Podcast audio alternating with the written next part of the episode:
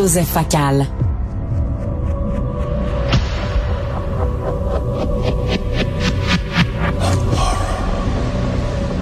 You've heard of Colonel Walter E. Kurtz. Your mission is to terminate the Colonel's command. Terminate. Terminate with extreme prejudice. Alors, vous reconnaissez, vous reconnaissez certainement euh, Apocalypse Now. Alors, c'est le cadeau que je me fais toutes les semaines et que je vous fais, c'est de parler de cinéma avec euh, mon frère de sang cinéphile, Joseph Facal. Salut, Joseph. Est-ce que Joseph est là? Est-ce qu'on l'a perdu?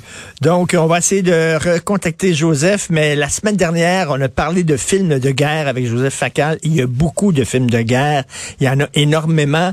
Et on s'est juré euh, de continuer la conversation sur les films de guerre. Joseph, tu es là? Oui. Alors, euh, Joseph, tu dit, euh, tiens, l'exercice, c'est que, premièrement, on va commencer par notre film de guerre préféré. Euh, je veux entendre le tien. Je peux pas croire que tu choisirais un autre film que celui que j'ai en tête. Euh, mais vas-y, c'est quoi ton film de guerre préféré, Joseph?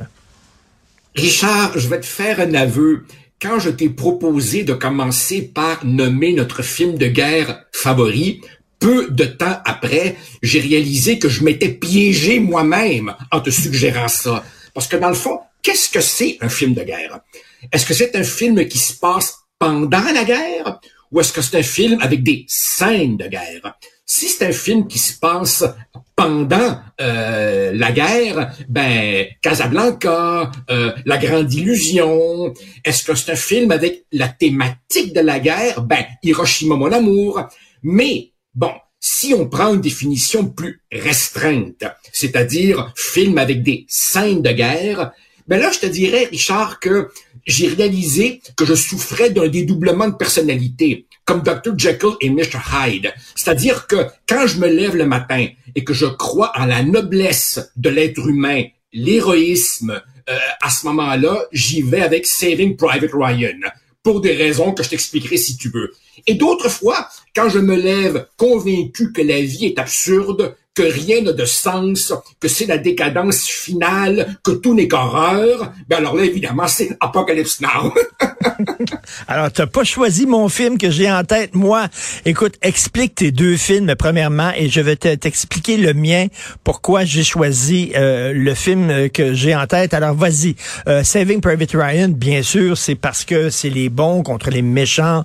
Euh, ce sont les Américains qui vont sauver un peuple étranger. Richard, il n'y a que Spielberg pour patiner sur la glace mince du quétaine, mais réussir malgré tout avec brio à ne pas tomber dans le quétaine et à faire véritablement un, film avec un souffle épique. Rappelle-toi par exemple cette scène où le général Marshall lit la lettre d'Abraham Lincoln à la veuve et dit, voyez, euh, nos ordres de mission sont clairs, on va ramener le petit gars n'importe quel autre cinéaste que Spielberg aurait probablement raté cette scène-là. Eh ben moi, après tous ces visionnements, euh, je braille encore comme un veau, tu vois. Alors évidemment, euh, euh, oui, c'est vrai, ce sont les, méchants Allemands contre les gentils Américains, mais en même temps, ce, ce petit groupe de soldats est dépeint avec beaucoup de finesse psychologique. C'est un film qui ne glorifie pas la guerre, ce n'est pas non plus une espèce de pamphlet pacifiste un peu un peu simpliste. Et, et, et je dois dire que ce film, je crois, j'ai jamais été moi sous une scène de guerre, mais, mais les vétérans euh, euh, ont été eux-mêmes troublés, disant que le bruit la fumée, le brouillard, le fait que dans ce climat d'apocalypse, tu sais même plus dans quelle direction tu vas marcher, euh, jusqu'au son des très particuliers que faisaient les fusils. tout ça a été a été minutieusement euh, recréé. Et, je dois te dire, Richard, je dois te dire que j'ai amené mes enfants visiter les cimetières ben alliés en Normandie.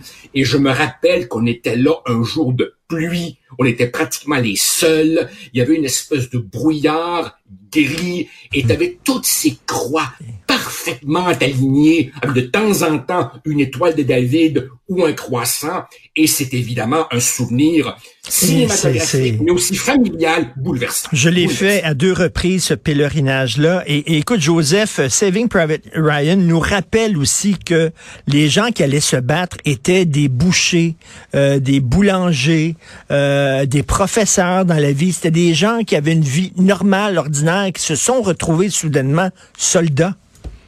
Absolument. Et, c'est tout à fait, au fond, par hasard que certains se retrouvent au débarquement de Omaha, qui était l'endroit le plus sanglant, alors que d'autres, évidemment, étaient sur Utah, Juneau, Sword, les autres plages où, où ça bardait beaucoup moins. Et en même temps, écoute, si tu compares la scène d'ouverture avec les images réelles qu'on a du, débarquement, par exemple, dans ces espèces de plateformes amphibies, tu vois l'ultra-réalisme de, de, de, de, la recréation de ce film. Et donc, malgré tout ce qu'on peut dire, et Dieu sait, Richard, si je suis critique d'Hollywood, pour un produit hollywoodien 100% chimiquement pur, Hollywood, made in America, ce film-là surmonte tous les pièges qui auraient pu le couler et pour moi, c'est grandiose. Avant de, avant de te laisser parler de ton deuxième choix, je te dis, mon, mon, mon film de guerre, et selon moi, il y en a rien qu'un, c'est The Deer Hunter de Michael Cimino. Oh ben, Écoute, oh ben là, non, non, mais ben, écoute, oui, oui, OK, je vais t'expliquer pourquoi. Deux choses. Michael Cimino a fait un film sur la guerre du Vietnam. C'est trois Américains euh, qui sont en fait des, euh, des immigrés russes ou je crois ukrainiens. Ukrainiens, c'est ça. Qui euh, se ramassent au Vietnam.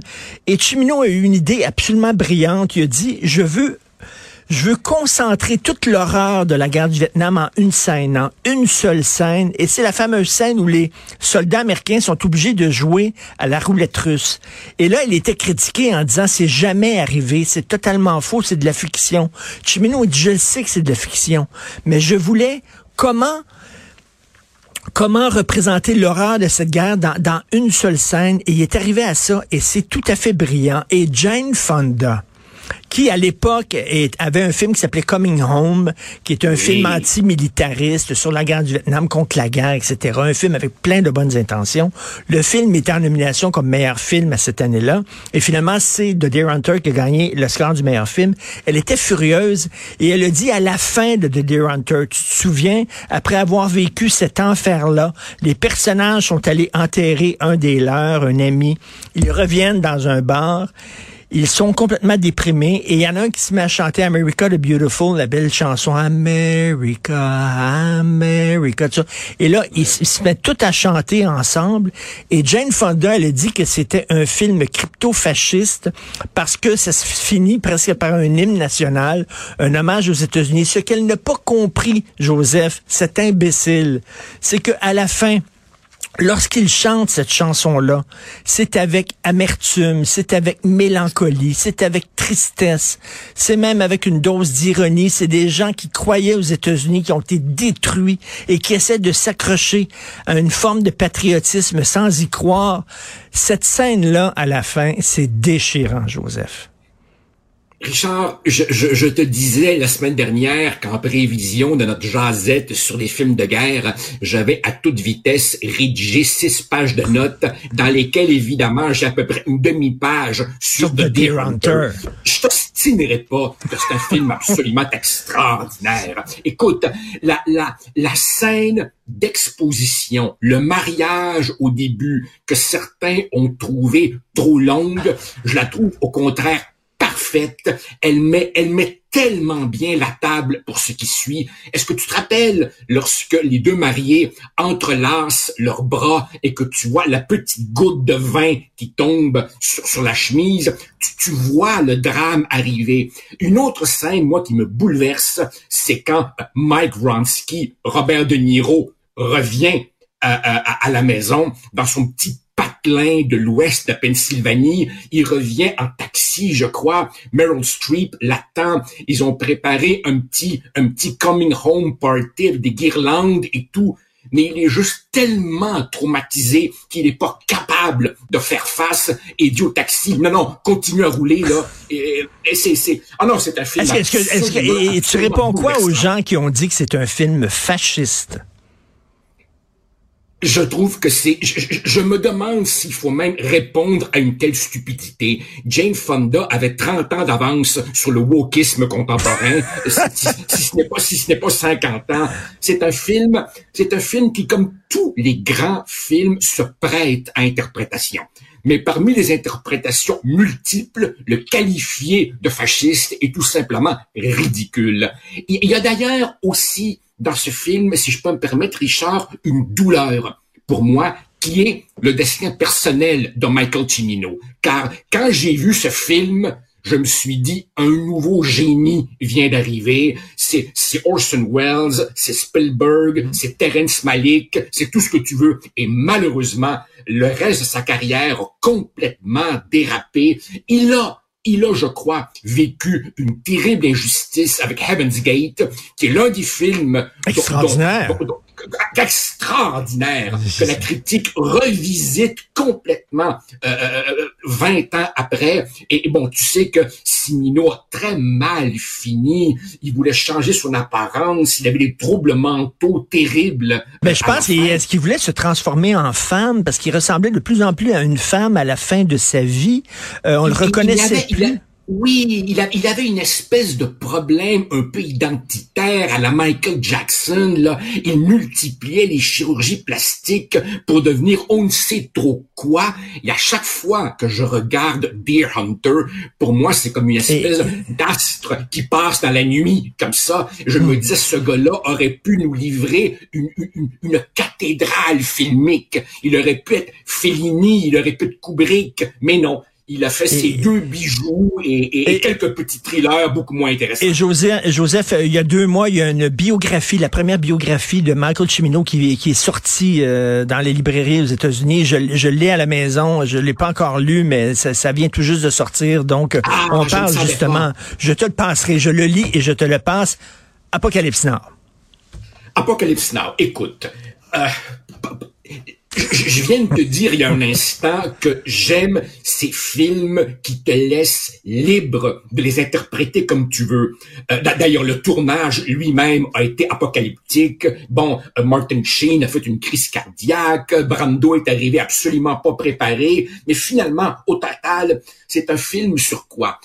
Sur le fait que la morale est très relative, sur la perte de sens, sur le fait que quand tu es dans le fin fond de la jungle, euh, la hiérarchie, l'organisation sociale, euh, le leadership disparaissent complètement et c'est tout simplement la lutte pour la survie dans, un, dans, une absurdité complète. Rappelle-toi les scènes de surf, la, musique de Wagner, l'émeute provoquée par les danseuses cheerleaders ben qui débarquent en hélicoptère. Écoute, et, et quelque part, quelque part, je me demande même, là tu vas trouver que j'exagère un peu, je me demande même si on peut pas faire une espèce de de lecture presque écologique, environnementale de ce film dans la mesure où tu vois que la puissance de la nature, la puissance de la jungle est complètement euh, enveloppante et, elle rend fou tous ces gens qui prétendent un peu la subjuguer. Et j'ai fait une espèce de parallèle avec, je sais pas si tu te rappelles, ce vieux film. Oui, oui, mais avec ce vieux film de Werner Herzog, oui. la, colère, de, Dieu. Oui. Avec Klaus Kinski, où tu vois effectivement des gars qui se retrouvent seuls dans la jungle et qui peu à peu deviennent complètement fou. Là. Euh, Tout à fait. il faut, il faut lire aussi parce que c'est une adaptation très, très libre du roman de Joseph Conrad qui s'appelle Au cœur des ténèbres, qui s'intitule Au cœur des ténèbres, Heart of Darkness. Et c'est l'histoire justement d'un gars qui s'enfonce dans, dans, dans, dans, dans, dans, dans l'horreur, dans la jungle et tout ça. Et c'était une critique à l'époque du colonialisme belge au Congo et tout ça. Mais, mais c'est, c'est, c'est un film. Mais la fin, le discours final de J'ai vu le film souvent, j'ai jamais vraiment tout à fait compris qu'est-ce que Coppola voulait dire par ce personnage-là de Kurtz. Ah ben tu, tu, tu, sais que les, les, les, entrevues de Coppola sur le sens du film sont, sont très très ambiguës. Euh, Coppola lui-même dit une chose et son contraire sur le film et au fond ce qu'il nous dit c'est interprétez-le comme vous voulez. Euh, on, on, en avait un petit peu parlé la, la, la semaine hmm. dernière, tu vois, euh, quand, tu évoquais, tu l'expliquais mieux que moi à nos auditeurs, le fameux passage sur, sur la pyramide des petits bras coupés, où là, finalement, il réalise que dans une guerre, à partir du moment où tout, tout, tout, tout code moral est mis de côté, c'est le plus brutal des deux qui va nécessairement gagner. Et là, à ce moment-là, Kurtz réalise que cette guerre est impossible à gagner. Et d'ailleurs, Joseph, il y a des règles dans une guerre. C'est un peu bizarre. Hein? Tu as le droit de faire ci, tu pas le droit de faire ça. Tu pas le droit de tirer sur des civils, mais tu as le droit de tirer sur des soldats. Euh, et, en fait, ce qui démontre là-dedans, c'est c'est absurde qu'il y ait des guerres dans un, qu'il y ait des règlements dans une guerre. Une guerre, c'est le chaos. Une guerre, c'est qu'il n'y a ah, plus de loi, il n'y a plus de règlement, il n'y a plus rien.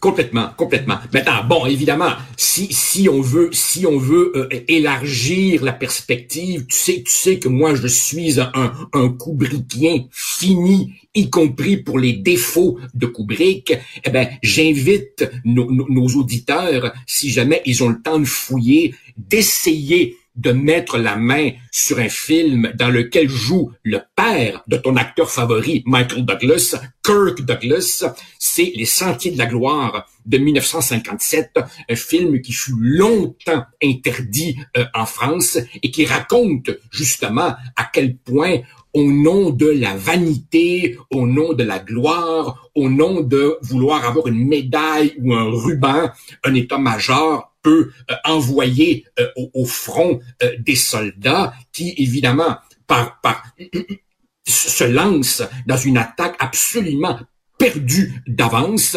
Et là, évidemment, pour, pour, pour, pour se dédouaner, les officiers, plutôt que d'admettre que leur attaque était absurde, incriminent plutôt la lâcheté du, du, bataillon. Et on en choisit trois au hasard qui seront fusillés par leurs propres camarades. Et là, évidemment, ben, Kirk Douglas, qui est, qui, est, qui est un colonel, mais qui dans la vraie vie est un avocat, défend ces trois pauvres innocents en cour martiale dans un procès complètement bidon. Et là, c'est vraiment le prototype du film engagé. Ça, c'est le vrai film. Un excellent film. Et, un, film absolument remarquable. Et je, je, prends 15 secondes pour dire, parce que tu parlais de la nature et l'homme dans la nature qui devient fou et tout ça, les relations avec la nature, bien sûr, de Tin Red Line, de oh. Terrence Malick, qui est oh. vraiment là-dessus, oh. justement. Euh, un citadin qui se retrouve en pleine nature, en pleine guerre, et c'est la relation, la transcendance et tout ça. C'est absolument brillant, mais c'est une planète en soi, ce film-là. On pourra en ah, reparler, Joseph. Tout, tout, tout, tout, tout, toute l'œuvre de Malik, c'est sur l'opposition nature-culture. Et, et, et, effectivement, il dépeint la jungle comme un Éden, un paradis que l'homme vient troubler. Et dans tous les films de Malik, tu as ces espèces de gros plans sur des gouttes d'eau qui tombent, des insectes, des, des, des, des fleurs qui s'épanouissent. Et tu te dis, on est-tu assez malade pour venir gâcher ça à coups de bombe? Exactement. Merci, Joseph. Plein de bons films ce week-end. On se reparle la semaine prochaine. Merci. Bye. Salut.